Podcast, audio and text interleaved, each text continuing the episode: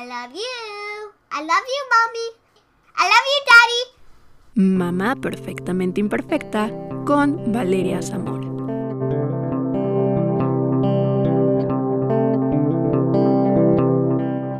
Hola amigos, bienvenidos a este episodio de Mamá Perfectamente Imperfecta. Yo soy Valeria Zamora, una mamá perfectamente imperfecta, y el día de hoy tenemos nuevamente como invitado al doctor Luciano Mendiola, que es originario de la ciudad de Pachuca, Hidalgo. Él es médico egresado de la Universidad Autónoma del Estado de Hidalgo y especialista en pediatría médica por el Hospital Infantil de México Federico Gómez, con su especialidad en neonatología realizada en el mismo hospital. También ha sido distinguido con diversos reconocimientos a nivel estatal, nacional, internacional. También fue director general del Hospital del Niño DIF Hidalgo, fundador de la Sociedad Hidalguense de Neonatología y Perinatología y actualmente es titular de la Comisión de Arbitraje Médico del Estado de Hidalgo. Doctor, bienvenido y gracias por haber aceptado la invitación. Con mucho gusto, Valeria, nuevamente te agradezco el espacio y es un gusto estar eh, nuevamente con tu auditorio y que me des la oportunidad de hablar de temas diversos de pediatría. Muchas gracias a usted por el tiempo, por el espacio y como se lo comenté antes de entrar, por las ganas y por informarnos a todos, pues a papás y también a los que todavía no son papás, temas muy importantes. Me gustaría que nos explicara la importancia de las vacunas. Con mucho gusto, Valeria. Pues sí, efectivamente, como te había yo comentado eh, con anticipación, consideré importante que me pudieras dar la oportunidad de hablar este día sobre todo lo que acontece alrededor de las vacunas, las inmunizaciones, hablando de la importancia que tiene el valor de las vacunas. En la etapa infantil, en la etapa pediátrica, en la etapa de adolescente, como también actualmente lo es en la etapa de los adultos, y más ahora hablando de lo que reviste la importancia de la vacuna de coronavirus para todos aquellos mayores de 16 años, que actualmente pues ha cobrado una gran importancia. Debemos entender que hay intervenciones que han sido muy significativas y que esto ha venido a mejorar en mucho la salud y la sobrevida. Uno de ellos es el agua potable, los drenajes, la aparición de los antibióticos, desde que apareció por primera vez la penicilina, y desde luego las sales de rehidratación oral, los sueros, que esto hizo un boom en el manejo de los pacientes con eh, enfermedades diarreicas que se deshidrataban o que se deshidratan y que gracias a la rehidratación oral ahora ha disminuido mucho el número de niños que normalmente acudían a los hospitales y que ameritaban ser hospitalizados por deshidratación. Y desde luego, pues no podemos dejar de hablar de la importancia que hoy en día reviste también las vacunas. ¿Por qué, ¿Por qué digo de esta importancia? Pues una de las intervenciones en salud que ha sido más costo efectiva y de mayor éxito que jamás haya sido desarrollada es precisamente el uso y el desarrollo de las vacunas. Ya hablamos de que desde 1978 se erradicó, y cuando hablo de erradicar quiere decir que no se presentó desde entonces ya ningún caso de viruela, la famosa viruela negra, y eso fue gracias a la vacuna antivariolosa, que incluso nuestros papás recibieron y que gracias a ella antes se moría muchísima gente. Y desde 1978 esta enfermedad afortunadamente quedó erradicada. Ha reducido la incidencia de poliomielitis hasta en un 99%. Esto hoy en día habla de que solamente en el mundo se han registrado el año pasado, en el 2020, seis casos, que son dos países, Afganistán y Nigeria. Sin embargo, hoy en día hay asociaciones civiles, una de ellas Rotary International, que tiene mucho que ver eh, con los fondos que año con año aplica precisamente para poder tener el dinero suficiente para la vacuna y poderla distribuir a nivel mundial. Y desde luego las reducciones dramáticas en las enfermedades y las muertes debidas a diversas enfermedades, hepatitis B, la difteria, tétanos, a mí me tocó todavía en mi época de cuando estaba yo haciendo la especialidad en el Hospital Infantil de México, recibir recién nacidos que llegaban completamente como una tabla, completamente tetanizados, precisamente por lo que les cortaban el cordón con cuchillos o tijeras contaminadas, donde por ahí entraba el Clostridium tetani y les provocaba la enfermedad. Me tocó ver por lo menos unos 8 o 10 casos de estos y es impresionante ver un niño con una enfermedad de este, de este tipo. Hoy en día se ha disminuido muchísimo los casos de tosferina y, y también de sarampión. Decía yo que en 1974 solo el 5% de los niños tenían acceso a las vacunas. Ya para los 80 se efectuó un gran esfuerzo para que se proporcionaran seis vacunas al 80% de los niños del mundo. Fíjate, estoy hablando de hace ya poquito más de 40 años, en la evolución que ha tenido. Más adelante les voy a presentar toda la cantidad de enfermedades que se pueden prevenir gracias a las vacunas. Y gracias a la vacunación sabemos que cada año 3 millones de muertes pueden ser evitadas, 400 millones de años vida son conservados y más de 750 mil niños no van a sufrir secuelas, secuelas ocasionadas por algunas de las enfermedades que acabo de comentar. ¿Cuáles son los beneficios de la vacunación? Principalmente que protege a individuos, a comunidades, a través de lo que conocemos como la inmunidad de rebaño. Hoy en día, eh, debido al COVID, se habla de que se puede generar una inmunidad de rebaño. ¿Esto cómo se puede lograr? Se dice que si ya se tiene vacunado el 70% de la población, hablemos de México, si somos 130 eh, millones de mexicanos, si se vacuna el 70%, se dice que es como la fórmula para poder alcanzar la inmunidad de rebaño. Y esto no es otra cosa más que las personas que ya fueron vacunadas empiezan a transmitir protección a las personas que no tienen esa vacuna. Y es cuando podemos hablar de inmunidad de rebaño. Doctor, antes de que continúe, le quiero hacer una pregunta que tal vez, digo, puede ser un poco obvia o tal vez no. ¿La vacuna qué es? Hay varios tipos. Eh, qué bueno que haces esa pregunta, Valeria. hay vacunas de virus vivos atenuados. Te voy a poner un ejemplo. La sacan de, eh, por poner la ejemplo, la vacuna triple viral, que te protege contra sarampión, rubiola y paperas, en la cual el virus se atenúa a través de diferentes pasos de laboratorio y entonces se consigue un virus que está vivo, pero que es atenuado. Y cuando hablo de, atenuación, significa que no va a ser capaz de desencadenar ninguna enfermedad. Entonces, esas pequeñas partículas te las inyectan, ya sea por vía intramuscular, por vía subcutánea o algunas, como es el caso de la vacuna de rotavirus, te la pueden dar por vía oral. Y entonces va desencadenando la producción de anticuerpos en esa persona, en ese niño, en ese adolescente. Después de que te aplican la vacuna, aproximadamente a las 3 a 4 semanas ya adquieres anticuerpos. Y esos anticuerpos se siguen desarrollando. De tal manera que ya tu organismo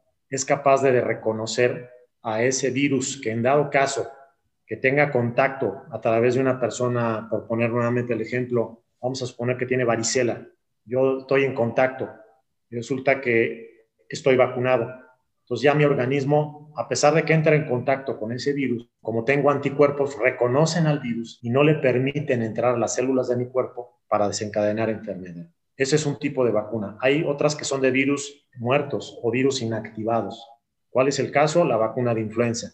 Y aquí quiero comentar, es un mito, ¿no? Como dice, es que fui a que me aplicaran la vacuna de influenza y resulta que me fue como en feria, me enfermé. Entonces no es posible. ¿Por qué? Porque es una vacuna hecha a base de un virus muerto.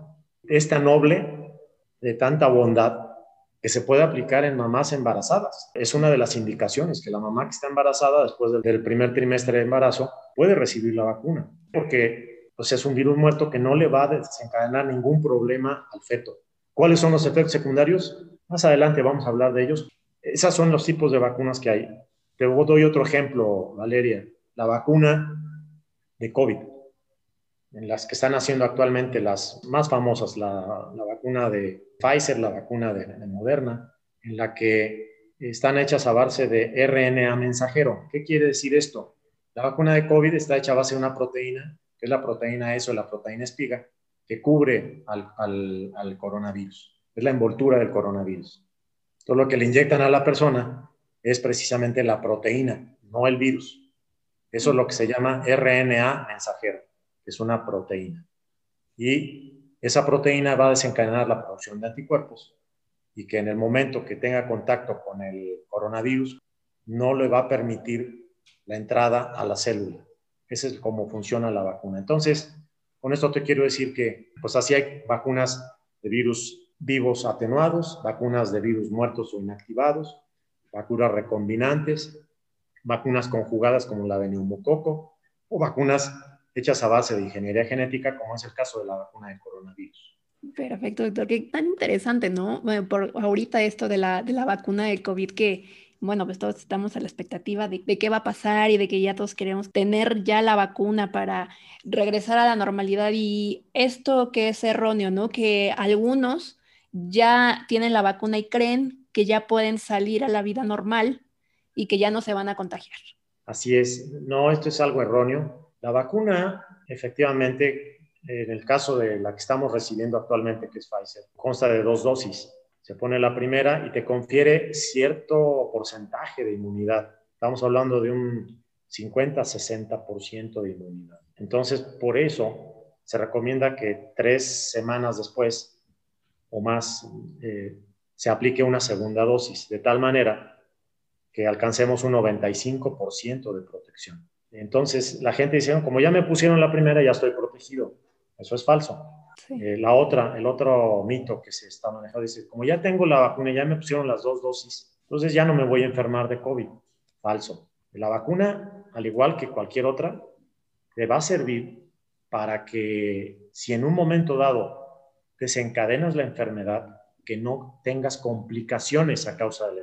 Te pongo un ejemplo, una persona de varicela que no tiene la vacuna, que ya es un adolescente, por ejemplo, y se va a enfermar y le va a dar muy fuerte, al grado tal que son fiebres, se tupen de lesiones de varicela por todo el cuerpo y se echan dos semanas de incapacidad. En cambio, el adolescente que ya está vacunado, resulta que le van a, si llega a contraer la enfermedad, le va a dar cuatro o seis lesiones, ni siquiera le da fiebre y está protegido. Esa es la diferencia de tener y no tener una vacuna que te va a proteger. Y en este sentido es importante hablar un poquito de la inmunidad, de inmunidad que es la protección. Ya sabemos que hay inmunidad innata, nuestra primera línea de defensa, y esta la adquirimos desde que nacemos. Generalmente esto nos da una inmunidad que no es específica, pero que sí nos confiere cierta protección. Tenemos lo que conocemos como la inmunidad adaptativa, que es nuestra segunda línea de defensa. Esta generalmente es adquirida y nos da una protección específica. ¿Cuáles son los mecanismos para adquirir la inmunidad contra las diferentes enfermedades? Esto es bien interesante, Valeria. Existe dentro de la inmunidad lo que llamamos inmunidad activa y pasiva. La activa no es otra cosa más que la inmunidad que se puede adquirir a través de vía natural como una infección. Pongo un ejemplo. Si yo no tengo ninguna vacuna, estoy en contacto con un paciente de varicela y me enfermo de varicela. El hecho de haber adquirido la enfermedad me va a conferir protección, protección para toda la vida.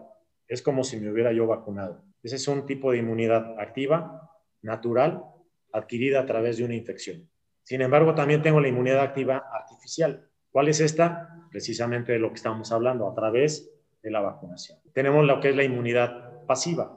Esa se adquiere por vía, si hablamos de vía natural, es la que adquirimos a través de nuestras madres, a través de la vía placentaria. Esa es la inmunidad pasiva.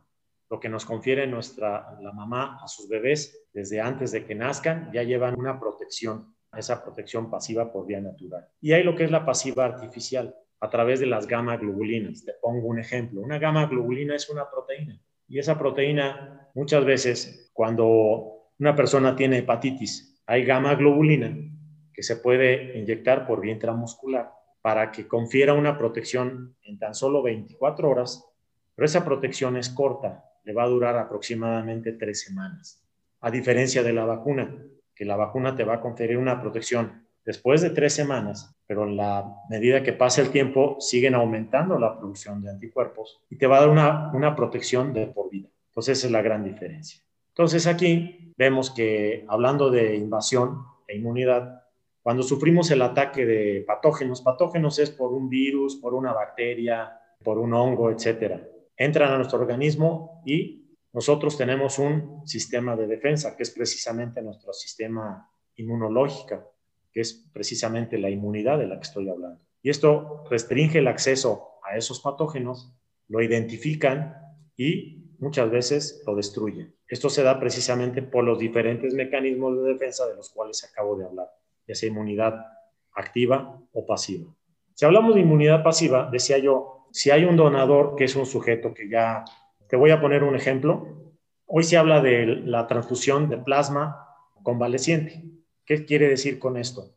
Se lo extraen de una persona que tuvo coronavirus, extraen sangre, lo centrifugan y pueden extraer hasta 400, 500 mililitros de plasma, que es un plasma de una persona que ya tuvo COVID, que ya se, recuperó, pero que tiene anticuerpos. Ese plasma lo pueden obtener a través de inmunoglobulinas, a través de esta persona, y se lo pueden transfundir o, inyectar, en el caso de que sean inmunoglobulinas, a un sujeto que no está inmune, pero que lo vamos a proteger si yo le paso esas proteínas.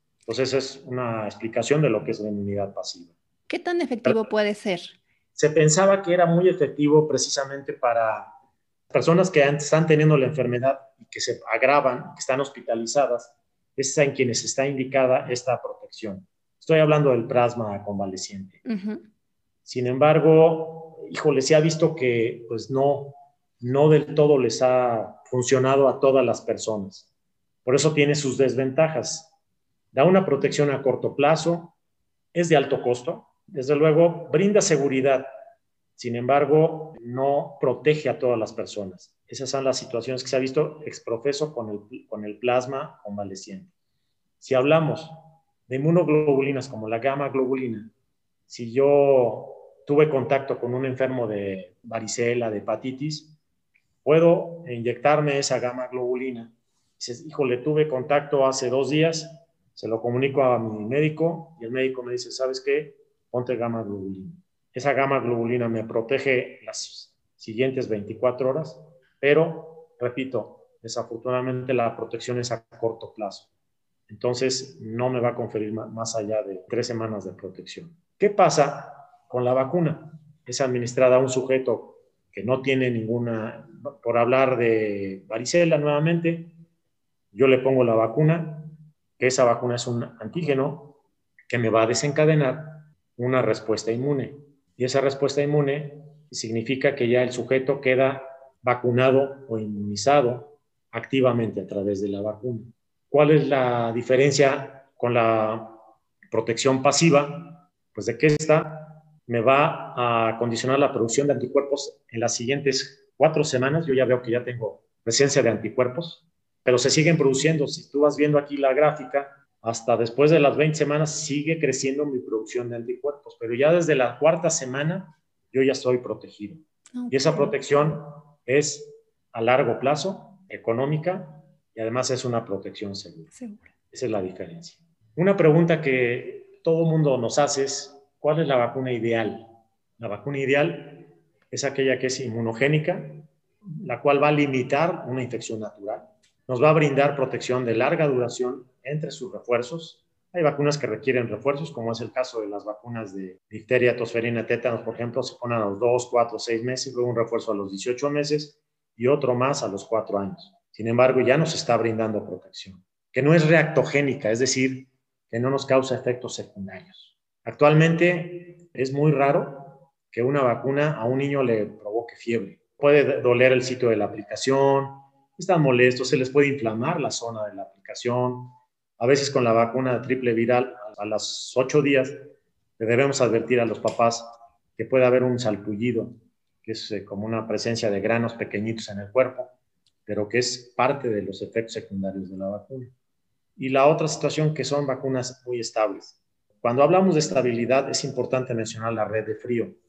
La red de frío no es otra cosa más que cómo se deben de mantener las vacunas. Y en términos generales, una vacuna debe mantenerse entre 2 y 8 grados centígrados en un refrigerador. Entonces eso nos da estabilidad y hace que la vacuna sea segura y mantenga todas estas cualidades de inmunogenicidad, reactogenicidad, es decir, que sea una vacuna segura y que sabemos que lo que estamos aplicando pues es algo que le va a brindar protección a nuestros pacientes. Y qué bueno que menciona esto de, de, las reacciones que pueden tener los niños, porque los papás siempre tenemos miedo, ¿no? Cuando ya le van a tocar las vacunas a nuestros hijos y es que le va a dar fiebre o si le va a doler. Entonces, qué bueno que esto ya nos dice que no es tan común que les dé que les dé fiebre, ¿no? El dolor, pues claro que es, pues es lógico en la zona donde fue inyectado. Así es, fíjate que antes había las vacunas, hablo de la vacuna de triple bacteriana, la difteria, tosferina y tétanos, así venía. Y era una vacuna celular.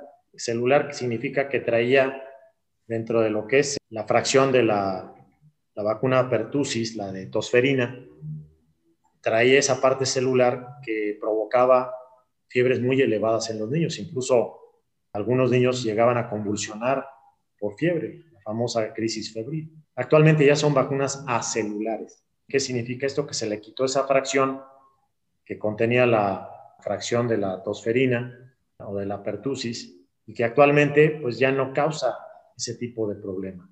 Entonces son vacunas acelulares muy seguras y que pues con mínimos efectos secundarios afortunadamente. Podemos decir que ahora las vacunas son más amigables. Efectivamente. Aquí te quiero mostrar que ¿Por qué, ¿Por qué reaparecen las enfermedades? Ustedes se han dado cuenta que hace poco en Orlando apareció un brote de sarampión. Esto lo trajeron de Asia, familia que fue a Orlando, por ahí estaban en los parques de diversiones, empezaron a contagiar pues, los niños que no estaban protegidos y sobre todo aquellos que, cuyos papás estaban en contra de que se les aplicara vacuna. Estoy hablando de niños ya mayores, ¿eh? Mayores de un año, mayores de seis años, y quienes ya deberían de tener por lo menos una o dos dosis de la vacuna de sarampión, rubiola y paperas. Y resulta que pues había niños que no estaban vacunados por eh, objeción de los padres. Y entonces se reapareció, reapareció un brote de sarampión. Y así como hay sarampión, puede haber tosferina, puede haber difteria. Entonces, estas son las percepciones equivocadas que se tienen. ¿Por qué? Porque dicen, no, pues como no se ven las enfermedades, ya no pasa nada, ya no son una amenaza. Y hay gente que dice la vacuna es más peligrosa que la enfermedad. Falso. Debido a estas percepciones equivocadas es que han resurgido este tipo de enfermedades a las que me refiero. ¿A qué edad debemos de poner las vacunas? Aquí hablo de, es una pregunta que nos hacen, este, Valeria. Oiga, mi niño es prematuro, fue de bajo peso. ¿Cuánto tiempo me tengo que esperar? No se tienen que esperar. El recién nacido tiene un sistema inmune con células maduras que son de lenta respuesta desde luego, pero que es capaz de responder a las infecciones. Entonces, algo aquí incluso lo puse en rojo, no debemos retrasar el inicio del calendario vacunal a pesar de ser un niño prematuro o de bajo peso, porque van a estar expuestos también a infecciones naturales de manera innecesaria. Entonces, los estamos exponiendo en forma muy importante a que estos chiquitos puedan contraer alguna de estas infecciones. Entonces, la respuesta es, ¿a qué edad debo vacunar a los niños prematuros o de bajo peso? A la misma edad que a los recién nacidos a término. Eh, no hay ninguna diferencia. Y aquí solamente voy a dar algunos aspectos prácticos de la vacunación en la práctica clínica. Nos dicen si puedo administrar múltiples vacunas en la misma visita. Efectivamente, todas las vacunas que corresponden a una visita pueden ser administradas en esa consulta no hay una mayor tasa de reacciones adversas. Sí, pues hay, por ejemplo, si un bebé de dos meses lo llevan a la vacuna, pues va a recibir, antes recibía tres piquetes y una vacuna tomada. Actualmente, gracias a que ya hay vacuna hexavalente en las instituciones del sector salud, entonces ya dentro de la vacuna hexavalente tenemos difteria, tosferina, tétanos, meningitis, poliomielitis y además va implícita la vacuna de hepatitis B. Esa es la vacuna hexavalente. Antes, todavía en algunos centros de salud se aplica pentavalente y ponen por separado la vacuna de hepatitis B. Pero ya en muchos eh, lugares, en muchos centros de salud, afortunadamente ya aplican hexavalente y eso pues, les disminuye un piquete a los bebés. La otra pues, es el piquete que reciben por la vacuna de neumococo 13 valente, es las vacunas conjugadas de las que estoy hablando, y una tomada, que es la vacuna de rotavirus. Entonces, si te das cuenta, son seis vacunas de hexavalente, más neumococo, más rotavirus. En esa visita, el bebé está recibiendo ocho vacunas. y no les pasa nada. ¿Cómo le fue? Pues bien, estuvo molestito, le di su baño y no pasó nada. Entonces, esto ni va a disminuir la antigenicidad de las vacunas. ¿Qué significa? El grado de protección de cada, lo que confiere cada vacuna no tiene por qué verse afectado, al contrario, va a provocar la misma protección e inmunogenicidad que estamos hablando. ¿Esto qué quiere decir? Que si no aprovechamos esa consulta, son oportunidades perdidas. Y aquí quiero comentar, Valeria, algo que me ocurre muy frecuentemente en mi práctica clínica cuando les pregunto a los pacientes, oiga, ¿ya lo vacunaron? ¿Qué cree, doctor? Que lo llevé al centro de salud y como el niño llevaba moquito, no lo quisieron vacunar, que regresara yo. ¿Qué significa? Son oportunidades perdidas. ¿Por qué lo digo? Porque hay mucha gente que tiene que viajar muchos kilómetros, gente que viene del interior del estado, de lugares muy alejados, de comunidades muy alejadas, donde están invirtiendo dinero, tiempo, el esfuerzo para poder llegar a un centro de salud y que puedan vacunar a su bebé. Y resulta que la dice, ah, trae moquito, regrese otro día. Entonces resulta que pues, no es tan fácil para mucha gente el estar yendo a estas consultas o a tantas veces a vacunación. ¿Por qué? Porque le significa mucho tiempo y además hay gente que no tiene la economía para estar pagando. Este claro, y no solo que, que estén presentando síntomas de, porque como usted menciona, eh, moquito, ¿no? Que simplemente en el centro de salud dicen, hoy no, no tenemos esta vacuna y no sabemos para cuándo nos va a llegar, ¿no? Es otro de, de los casos que es frecuente y como usted menciona, hay muchos padres de familia que no tienen la posibilidad de estar yendo y viniendo así de rápido y, como dice, son oportunidades perdidas. Exactamente. Qué bueno que lo comentas de esa manera y qué bueno que te percatas de esta situación. No debemos perder esas oportunidades. Niños que tienen moco, tosecita, tuvieron diarrea, no pasa nada. Realmente eh, la única contraindicación, como para decir, mejor me voy a esperar, es cuando un niño sí está teniendo un cuadro febril importante, digo, fiebre arriba de 38.5 grados, que está a lo mejor ya recibiendo antibióticos. Entonces, mejor esperar. Pero fuera de eso, eh, Valeria, no hay ninguna razón por la cual yo deba negar la vacuna a, un paciente. La otra pregunta que nos hace, oiga doctores, y esta es una situación que nos pasa frecuentemente, ¿qué intervalo entre dosis de la misma vacuna? El incrementar el intervalo entre dosis de una misma vacuna, casi hablamos de multidosis como la hexavalente, no va a disminuir su efectividad. Es decir, doctores que ya pasaron más de dos meses y mi hijo que llevaba dos meses y no lo traje a la vacuna de los cuatro, resulta que ya tiene cinco, ¿se le puede poner? Por supuesto que sí. Oiga, pero ¿le va a ser de la misma provecho? Por supuesto que sí. No le va a pasar nada y le va a dar, le va a conferir la misma inmunidad, la misma protección. ¿Qué pasa por lo contrario? Dice, cuando disminuimos el intervalo entre dosis de una misma vacuna como la hexavalente. Esto, si yo hoy aplico una vacuna y me pasa frecuentemente, dice, oiga, no hay la vacuna de neumococo, pero le voy a poner ahorita la hexavalente y le voy a dar la del rotavirus. Pero se va a venir la próxima semana para que le aplique la del neumococo. Entonces resulta que esto puede interferir con la respuesta de anticuerpos de las vacunas que se aplicaron previamente, por lo tanto no nos va a dar la misma protección esa vacuna. Esto sí es bien importante, Valeria, y es un error que se comete a menudo en centros de salud eh, con las enfermeras.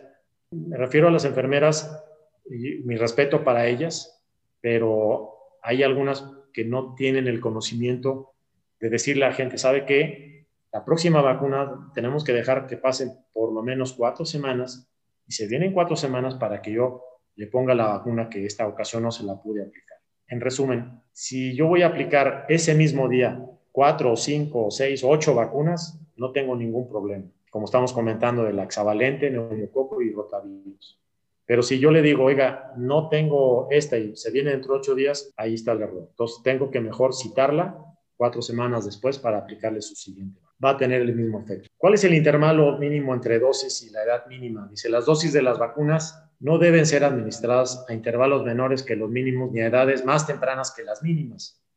Esto es decir, si una vacuna dice a los 2, 4 y 6 meses, pues a esa edad hay que aplicarse. No tengo por qué decir, ah, se la voy a poner a los 15 días de vida.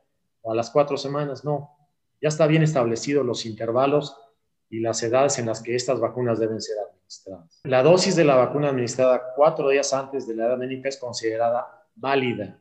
O sea, oiga, doctor, fíjese que mi hijo va a cumplir su cumpleaños el día que le toca la vacuna y yo no quisiera aplicarlo ese día. ¿Se la puedo aplicar antes? No hay ningún problema. Entonces puede ser hasta cuatro días antes y no pasa nada. Las dosis que se repiten deben espaciarse de la no válida según el intervalo mínimo recomendado. Es decir, si yo vuelvo a lo mismo, si, si en ese momento yo no se la pude aplicar, entonces por lo menos debo dejar pasar cuatro semanas para que yo le pueda aplicar alguna otra dosis de la vacuna que se trata. Y cuando, usted ahorita menciona que es cuatro días antes de cuando cumple el mes donde le tocan las vacunas, ¿cuánto tiempo como máximo se puede esperar para aplicar la vacuna? Es decir, si el día 20 mi hijo cumple dos meses, pero ese día no se la puedo poner y no se la pude poner antes, ¿cuántos días como máximo puedo retrasar la vacuna? Qué bueno que haces esa pregunta, Valeria. Es una pregunta bien importante y bien interesante. Fíjate que no hay problema.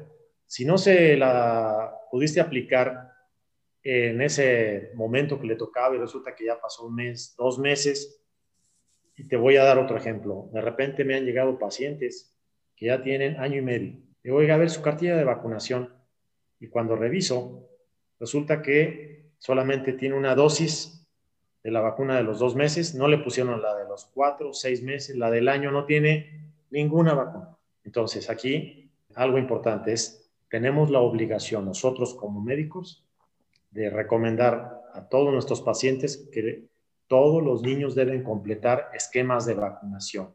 Así haya pasado dos meses, seis meses, un año, dos años, si no tiene completos sus esquemas de vacunación, tenemos la obligación de completarlos.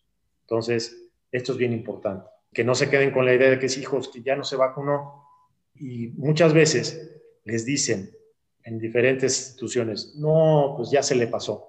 Eso no es cierto. La única vacuna, Valeria, que tratamos de que por lo menos reciban sus dosis completas es la vacuna de rotavirus. Se dice que la respuesta inmunogénica se va a despertar dentro de los primeros eh, seis meses de vida. Entonces, por eso la vacuna de rotavirus se recomienda la primera a los dos, la segunda a los cuatro y la tercera a los seis meses. Incluso se puede llegar a aplicar hasta los siete meses. Y hay niños que, por ejemplo, llegan con una o dos dosis, ya llegan con, se tiene un año. Oye, doctor, ¿le puede poner la tercera dosis de la vacuna de rotavirus? Esa ya no. ¿Qué pasa? Pues sí, va a tener una menos protección, pero con unas, si ya tiene dos dosis, por lo menos tiene un 70% de protección contra rotavirus. Hay que decirles y advertirles, no está protegido al 100%, pero tiene cierto porcentaje de protección. Es lo que está pasando actualmente con la vacuna, las diferentes vacunas de COVID. Hay vacunas que protegen hasta el 95%, otras te protegen el 92%, hay otras vacunas como las chinas que te protegen el 65%, una vacuna norteamericana que te protege el 60%, entonces varía. Pero como yo les digo, pues si esa es la vacuna que hay y no hay otra opción, póngansela. Hay que aprovechar. Aquí en esta, en esta lámina, pues es nada más para mostrarles cuántas enfermedades hoy en día se pueden evitar debido a las vacunas. Y son todas estas que tú ves aquí. Y me voy por orden. La tuberculosis y hepatitis B, que son dos de las vacunas que se aplican en la etapa de recién nacido. Desafortunadamente, hoy en día, de hace cuatro meses a la fecha, no hay vacuna de tuberculosis en todo el país. El laboratorio está trabajando en ello para que a ver si ya a mediados de este año ya contamos nuevamente con la vacuna de tuberculosis. Aquí es importante comentar, la vacuna de tuberculosis se protege contra la complicación más temida de la tuberculosis, que es la meningitis por tuberculosis, que es esa enfermedad de las meninges del, del cerebro que cubra nuestro cerebro, ocasionado por la micobacteria, que es la de tuberculosis. Y entonces protege contra esa enfermedad. Sin embargo, la vacuna no nos protege contra la posibilidad de que nos pueda dar una tuberculosis pulmonar. Eso es importante. La vacuna hoy en día confiere un 70% de protección, principalmente contra la meningitis tuberculosa. Hepatitis B, decía yo también en la etapa de recién nacido, se pone una segunda dosis a los dos meses y una tercera dosis a los seis meses de edad. La difteria, tosferina y tétanos está contenida, al principio pues era la vacuna triple bacteriana, que era las de los 80, Hoy en día está contenida en lo que hoy le llamamos la vacuna hexavalente. ¿Por qué? Porque además de tener difteria, tosferina, tétanos, también tiene poliomielitis, tiene meningitis y hoy en día se le ha agregado también la de hepatitis B. Entonces, la protección que ofrece la vacuna es contra estas tres, seis enfermedades. Por eso se llama hexavalente.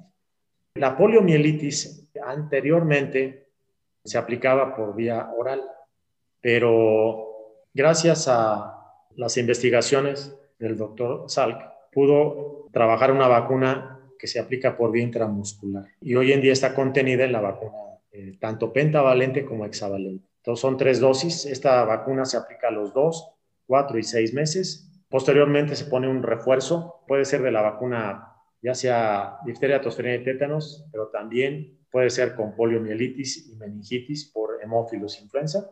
Y es lo que se llama vacuna pentavalente o vacuna hexavalente a los 18 meses y a los 4 años de edad. Luego viene la vacuna que nos protege contra neumonías, que es la enfermedad más temida, pero también meningitis por la bacteria llamada neumococo. La vacuna de neumococo es la vacuna 13 valente. Lógicamente protege contra neumonías, pero también contra meningitis causadas por esta bacteria, que son las enfermedades más, más temidas. Esta vacuna se aplica a los 2, 4 y 12 meses y después un refuerzo a los 18 meses de edad. La vacuna de rotavirus. Esta es una vacuna que se administra por vía oral a los 2, 4 y 6 meses de edad. Repito, máximo tiempo de aplicación porque ya no despierta una respuesta inmunológica, hasta los 7 meses se puede aplicar todo el día. Y luego vienen estas tres, que son las vacunas de sarampión, rubiola y parotiditis, conocida también coloquialmente como paperas, que es la famosa vacuna triple viral. Esta vacuna se aplica generalmente al año, la primera dosis, y posteriormente a los seis años de edad, un refuerzo. Cuando hay, eh, como sucedió hace poco, algún brote de sarampión, e incluso se puede aplicar desde los nueve meses de edad esta vacuna. La vacuna de varicela generalmente se aplica a partir de los 12 meses en adelante son dos dosis las que se recomiendan y con un espacio de dos meses entre una y otra. Vacuna de hepatitis A contra la hepatitis A también se puede aplicar a partir del año de edad. Son dos dosis con un intervalo entre la primera y la segunda de seis meses. Y de ahí viene la vacuna del virus del papiloma humano, que esta vacuna se recomienda. Yo sé que en las escuelas la están aplicando a niñas desde los nueve años, sin embargo, se ha visto en los estudios realizados que la, mejor protección se confiere cuando se aplica a partir de los 11 años de edad. Son tres dosis, con una diferencia entre la primera y la segunda de un mes y luego seis meses la tercera. Hoy en día, toda esta gama de enfermedades que en las cuales estamos en posibilidad de proteger, gracias precisamente a las vacunas. Y aquí, este es el, el esquema nacional de vacunación, lo que hoy en día se aplica. Rápidamente, aquí al nacimiento vemos tuberculosis, que es la BCG, y hepatitis B al nacer. A los dos meses, pues es DPT, difteria, tosferina y tétanos, IPV, que es la de la polio, HIV, que es hemófilos influenza tipo B, hepatitis B, la vacuna contra el neumococo y rotavirus. A los cuatro meses también excepto la hepatitis B. Hepatitis B se dan cuenta es al nacimiento, a los dos meses y luego a los seis. A los seis meses se vuelve a repetir las mismas vacunas. A los doce, sarampión, rubiola y paperas y el refuerzo de la vacuna de neumococo. Y a los 18 meses, la, vacuna pentavalente, que es difteria, tosferina y tétanos, poliomielitis intramuscular y hemófilos influenza, que es contra la meningitis. Aquí abajo, donde dice OPV, Dice OPB, lo puse con un asterisco, dice solamente en semanas nacionales de salud. ¿Por qué se sigue aplicando la vacuna de polio oral? Dice, si ya mi hijo ya tiene pues, cuántas dosis de polio, ¿no? ya lleva cuatro o cinco. las que están contenidas en la, en la pentavalente o la hexavalente. Bueno, pues es precisamente porque es una forma de despertar la inmunidad de rebaño. Al momento de que se da por vía oral, los niños la empiezan a excretar los virus atenuados, pero que eso confiere protección a las personas que en un momento dado no tengan sus esquemas completos para poliomielitis y confiere inmunidad de rebaño. Es por eso que hoy en día, en las semanas nacionales de vacunación, se sigue aplicando esta vacuna por vía oral. Y abajo pueden ver en rojo que dice influenza en temporada, solamente de octubre hasta febrero todavía se, se aplica esta vacuna. Principalmente recomendamos que entre octubre y diciembre toda la gente acuda a aplicarse. Antes decían solamente niños hasta los 5 años y adultos a partir de los 65 años. Yo, en lo personal, recomiendo que si tienen la oportunidad, todas las personas vayan, acudan con sus médicos a, a los centros de salud a que les pongan la vacuna de influenza cuando es anual, porque recuerden que cada año el virus de la influenza va mutando y entonces cada año se fabrica una nueva vacuna que nos va a conferir protección contra el virus que va a prevalecer en esa temporada. Entonces, por eso es la recomendación. Algo que nos pregunta a todos, ¿tienen las vacunas efectos secundarios? Sí, sí tienen, dependiendo de la vacuna. Pero generalmente es fiebre leve, febrícula, dolor e inflamación en el sitio de la aplicación, un salpullidos cuando se trata de la vacuna triple viral a los ocho días, cierto malestar general, irritabilidad en los niños. Nos dicen, oiga, ¿le puedo dar paracetamol? Sí se puede. También este es un mito. Dicen, no, es que no le vaya a dar nada, porque entonces ya no le va a servir la vacuna. Falso. Sí se le puede dar, administrar paracetamol al bebé y eso va a mitigar el dolor, su malestar, la inflamación, poner fomentos con agüita tibia en el sitio de la aplicación. En fin, son de las cosas que nosotros recomendamos. Si el niño experimenta alguna reacción más severa, como alguna eh, reacción de anafilaxia, deberá llevarlo inmediatamente con su médico. Esta es una situación que afortunadamente se da muy poco. Es un caso en 10 millones de dosis aplicadas de cualquier vacuna, pero se puede dar. No estamos exentos de que a una persona presente una reacción. Entonces, sí lo debe llevar inmediatamente con su médico para que haga lo necesario con ese paciente. Y ya por último, nada más comentarte, Valeria, sobre los mitos y realidades de las vacunas. Las vacunas no son tóxicas. Dicen, ah, es que todas pueden entrar los, los, los mamás antivacunas. Son tóxicas y les hacen daño. No te puedes vacunar si estás enfermo. Falso. Ya, ya comentamos sobre este tema. ¿no? La vacuna triple provoca autismo. Falso. No hay nada demostrado, ningún estudio que hable de que la vacuna triple provoque un problema de esta naturaleza. La vacuna de influenza me provocó la enfermedad. Falso, ya decía yo. Es una vacuna de virus muerto, inactivado, por lo tanto no puede provocar enfermedad. Los alérgicos al huevo no pueden vacunarse. Falso.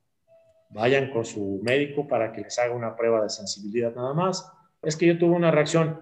Vayan y que les hagan prueba de sensibilidad. La cantidad de proteína de, de huevo que contiene una vacuna, como es el caso de triple viral o de varicela o de influenza, es muy baja. Y por lo tanto, es muy raro encontrar alguna reacción alérgica debido a estas vacunas. La vacuna de papilona provoca esterilidad. Falso. No hay ningún artículo científico que hable de que esta vacuna provoque esta complicación. Los nuevos componentes del esquema de vacunación en nuestro país, pues ya actualmente se introdujo rotavirus, neumococo, hexavalente y el virus del papiloma. El sector salud está aplicando únicamente dos dosis de virus del papiloma. Y se espera que ya en un futuro no muy lejano, también en la cartilla nacional de vacunación aparezca tanto la vacuna de varicela como la vacuna de hepatitis A, que hoy en día son las vacunas adicionales que nosotros como pediatras recomendamos a los padres de nuestros pacientes para que sus hijos reciban este tipo de, vacunas también.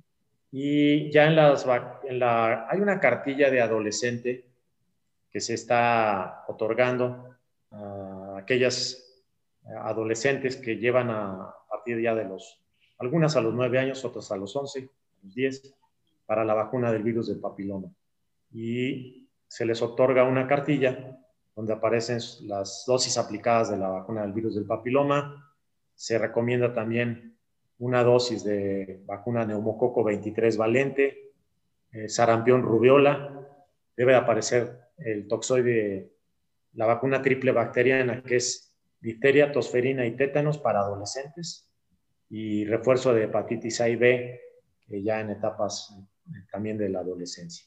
Entonces hay una cartilla exprofeso para adolescentes. Perfecto, doctor. Qué datos tan, tan interesantes nos acaba de compartir.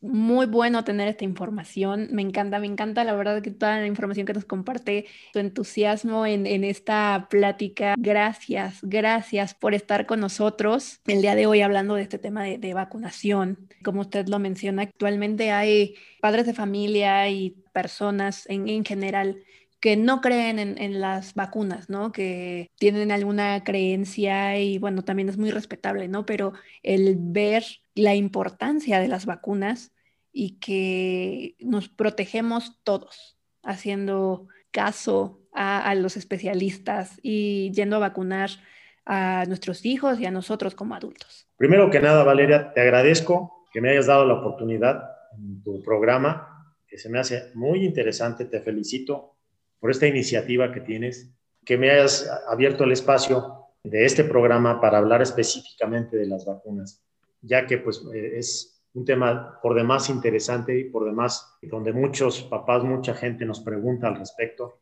porque hay mucha desinformación y se dejan llevar por lo que se publica en las redes y es información que no tiene ningún sustento científico, no está basada en evidencia y que por lo tanto pues deja mucho que desear esa información. Entonces, de ahí el hecho de que me des esta oportunidad de poder dirigirme a, un auditorio como lo es, un auditorio tan importante como el tuyo, y de antemano mi agradecimiento y mi felicitación porque estás realizando este tipo de programas, este tipo de actividad y yo sé que es para beneficio de mucha gente. Muchas gracias, doctor. Muchas gracias por sus palabras y gracias por tan buena información. Por favor, compártanos la ubicación de su consultorio, en dónde podemos hacer cita con usted. Con mucho gusto, Valeria. Yo estoy ubicado en la calle de Felipe Ángeles, número 700, en la colonia Periodistas, aquí en Pachuca Hidalgo.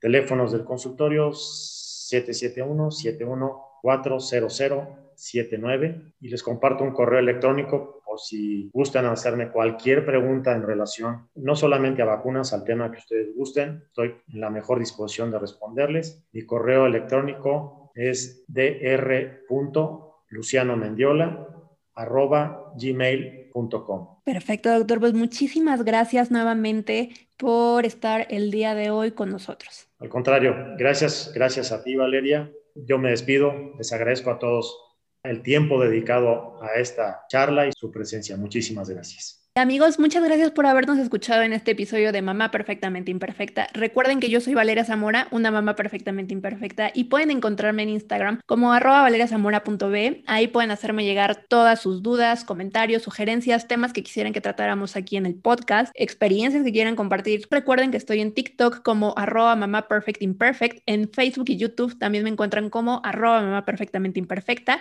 y yo los espero en el próximo episodio de Mamá Perfectamente Imperfecta. Hasta la próxima. Música